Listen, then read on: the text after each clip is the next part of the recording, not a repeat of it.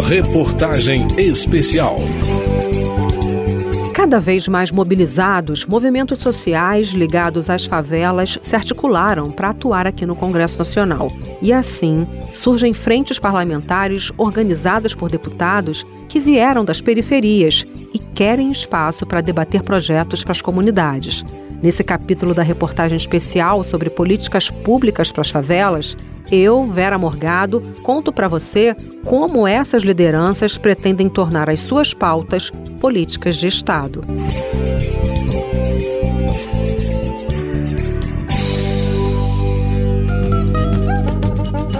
Brasil, meu nego, deixa eu te contar a história que a história não conta.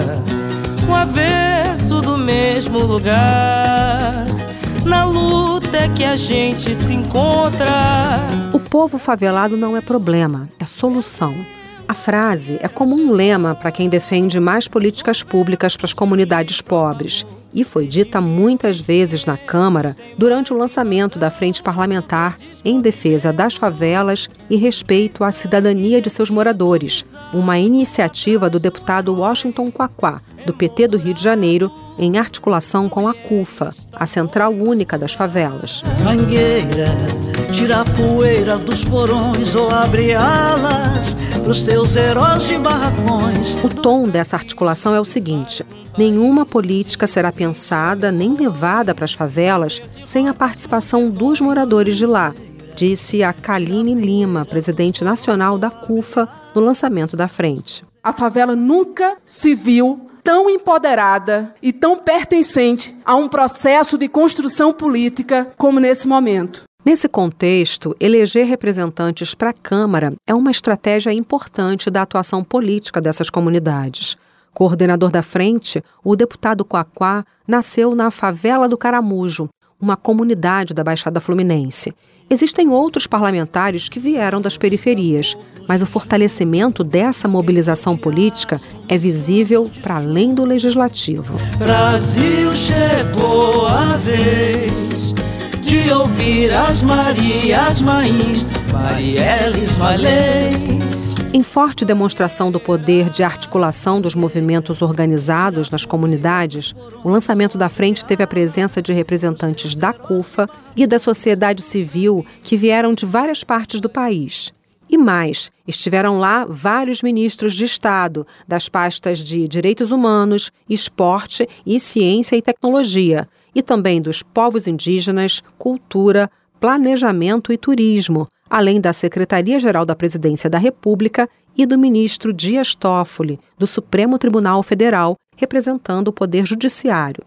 A ministra da Igualdade Racial também estava no evento e falou sobre a representatividade política vinda das comunidades. Eu, Aniele Franco, cria da favela da Maré com muito orgulho, irmã de Marielle Franco, fundadora do Instituto Marielle Franco, filha de Dona Marinete com muito orgulho. Eu jamais vou mudar o meu jeito favelado de ser porque eu entrei na política. É a política que vai ter que me assentar como eu sou dentro dela, com a minha trajetória e com a minha raiz. Com essa raiz já transplantada para o governo e para o Congresso, o deputado Washington Quaquá comemorou o amplo apoio político reunido pela frente. Por isso a importância da presença dos ministros do Supremo, dos ministros do governo do presidente Lula, dos deputados, porque nós queremos transformar essa frente numa irradiadora de políticas públicas e de pautas para a favela. Em 20 anos, independente do governo que tiver na República, independente do governo que tiver na capital, nas cidades periféricas, nas cidades das regiões metropolitanas ou nos estados,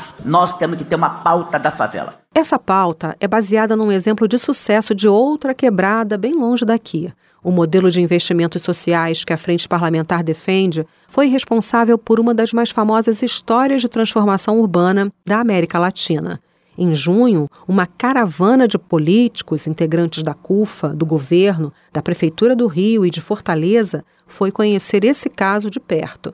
Para isso, eles subiram um morro, lá em Medellín, na Colômbia.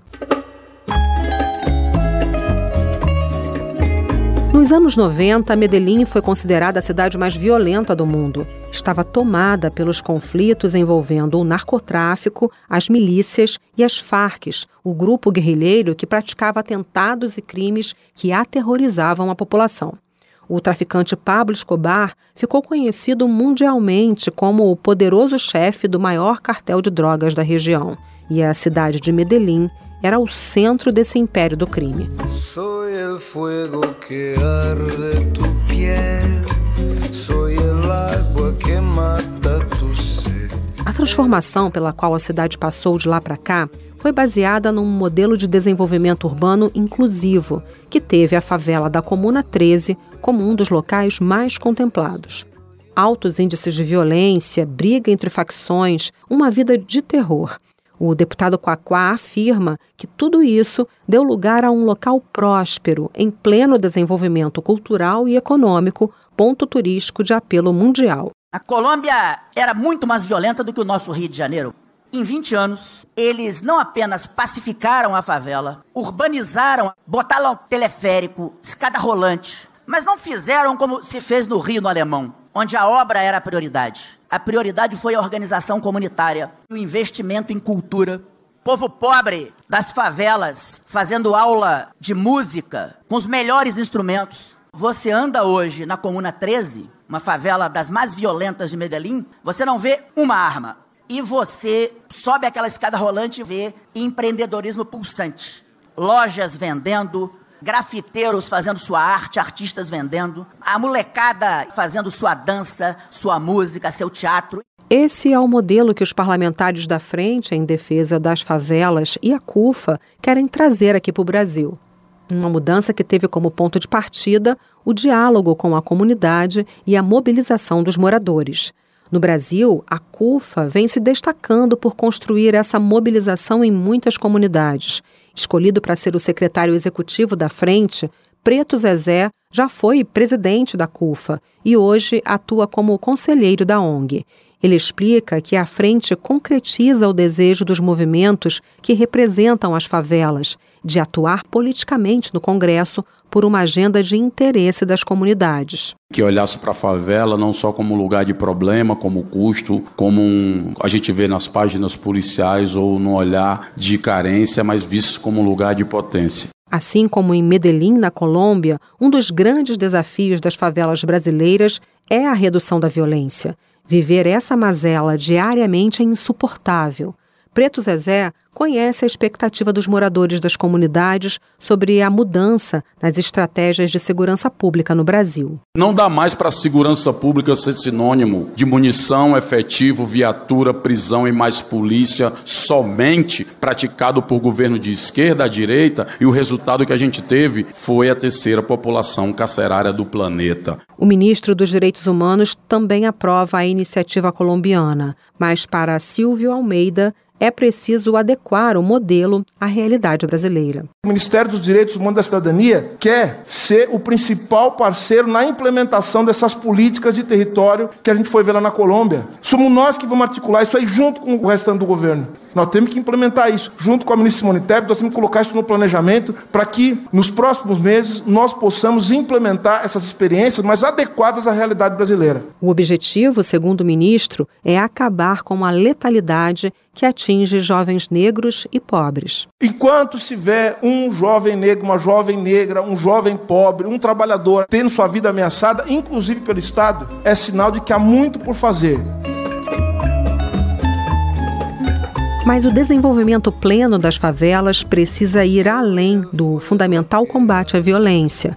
As políticas públicas para o desenvolvimento econômico e a cultura são tema do próximo capítulo. Reportagem especial.